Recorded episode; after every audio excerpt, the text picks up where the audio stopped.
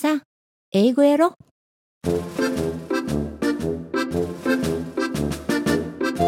ヤッホー英語音読今週も始まりました。コア英語教室大阪天満校から番組担当イボンヌがお届けしております。本日はシンデレラ第4回です。では早速今日の課題音声を聞いてみましょう。どうぞ。When Cinderella's stepmother heard this news, her mean, cold heart pounded with excitement. Her daughters were getting old, and they still were not married. She ran and told them the good news. Come on! We have to get right to work making our gowns. You must look beautiful.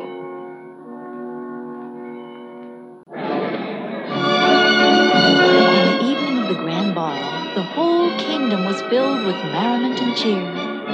The music from the dance floated down from the king's castle, perched on the very tip top of the mountain above the town. 続いてリピート練習です。どうぞ。 When Cinderella's stepmother heard this news, When Cinderella's stepmother heard this news, her mean, cold heart her mean cold heart pounded with excitement. pounded with excitement. Her daughters were getting old, Her daughters were getting old, and they still were not married.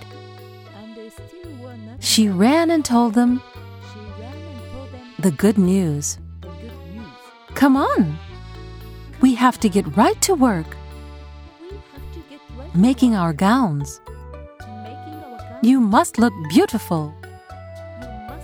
On the evening of the grand ball,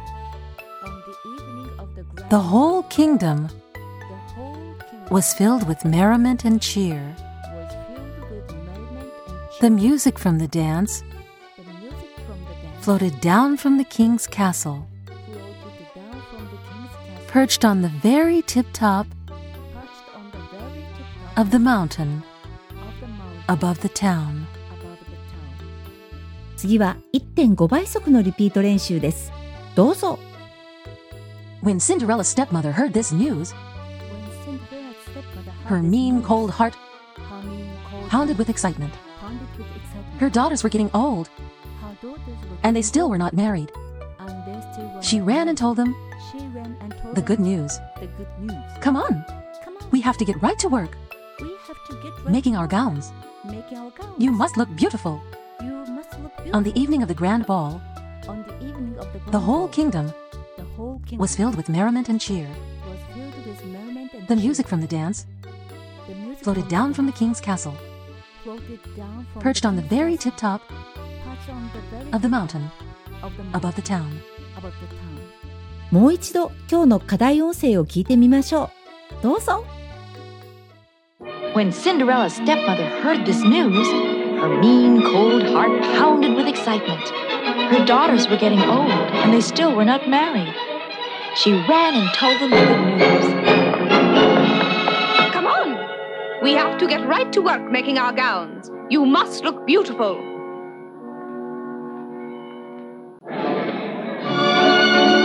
On the evening of the grand ball, the whole kingdom was filled with merriment and cheer. The music from the dance floated down from the king's castle, perched on the very tip top of the mountain above the town.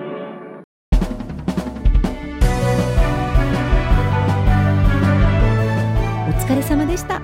今日の練習はここまでです。この番組は英語の音読を日課にしてほしいとの思いからスタートしております。毎週金曜日午後9時に新しい課題を配信いたします。どうぞ毎週、いいえ毎日音読練習を続けてくださいね。来週はシンデレラ第5回です。どうぞお楽しみに。さて、シンデレラ第1回の部分練習をアップしました。ぜひご活用ください。トムサムの部分練習の放送回が根強く再生されています。きっと皆さん、単語と単語のつなぎ方を知りたいのでしょうね。私もそうでしたからよくわかります。初級の発音本などに、子音の後の母音はつなげて言うとか消える音があるなど、細かな音変化が記されていることがあります。私もそれを一生懸命覚えようとしたんですけれども、なかなかそのルールが覚えられなくて、すごく焦っていました。ほんと、全く覚えられないんですね。覚えてもいざ言う時になると出てこないんですね。音声は知識じゃないんですね。運動です。口で体でリズムで覚え込ませていくしかありません。瞬時に発音しなければならない音声を理屈であそこはああだからと考えて言っている暇などないのです。覚えられなかったのではなく瞬時に出せなかったんでしょう。どうぞ部分練習パートでパターンをゆっくり練習した後は何度もそのルールを口に出して練習してみてください。音読練習は慣れるまでは一文という短いものがいいですがやはり一文よりは文章全体の方がより効果があると思います。本当はすべての回の部分練習をアップしたいんですけどね。人手が足りなくて。なかなかアップできません。少しずつ上げていきますね。皆さんどうぞご活用ください。ではでは今日はこの辺でまた来週も待ってますね1週間お元気にね